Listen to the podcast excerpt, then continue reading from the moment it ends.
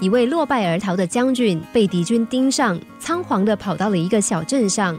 只见他奔入小巷中的一间毛皮店，气喘喘地求毛皮商人救救他。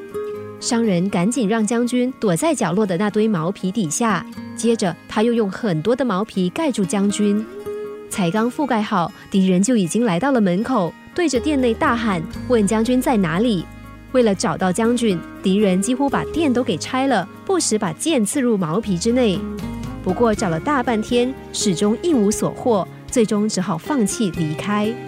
过一会儿，将军的贴身侍卫来到门口打探，将军这才从毛皮堆中爬出来。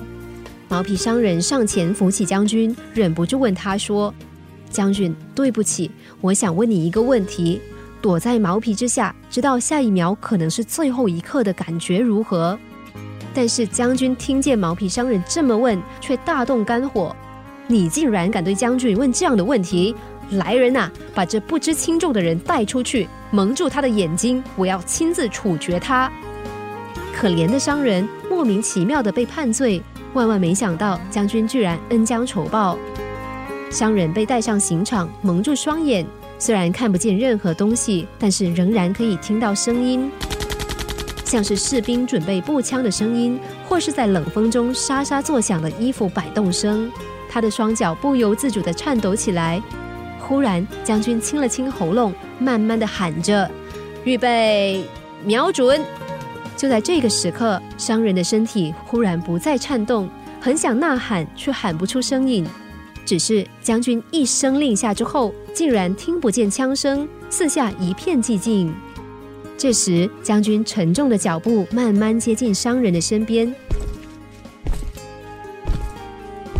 脚步声停止的时候，商人的眼罩也被解了下来，阳光让他一时睁不开双眼，不过却隐约可以见到将军温和的双眼正深深的看着他。将军拍了拍他的肩膀，问道。现在你知道了吧？为了让商人能够感同身受，将军用计让商人遭遇相同的经验，当然也带出了故事的旨意。生命有许多体验的机会，与其分享和想象别人的经验，不如自己好好用心感受。当然，故事中的生和死不是重点，感同身受也是老生常谈。这里将军要讲的，其实可以总归成“自己”两个字。无论如何，别人的经验再多，总不及自己的亲身体会。聆听他人的生命感动，始终引不起真正的心跳感动。任何情景，始终要靠自己行走，更要靠自己去好好感受。认真的记忆当时踏实落下的每一个脚步，然后我们就能够学会好好珍惜。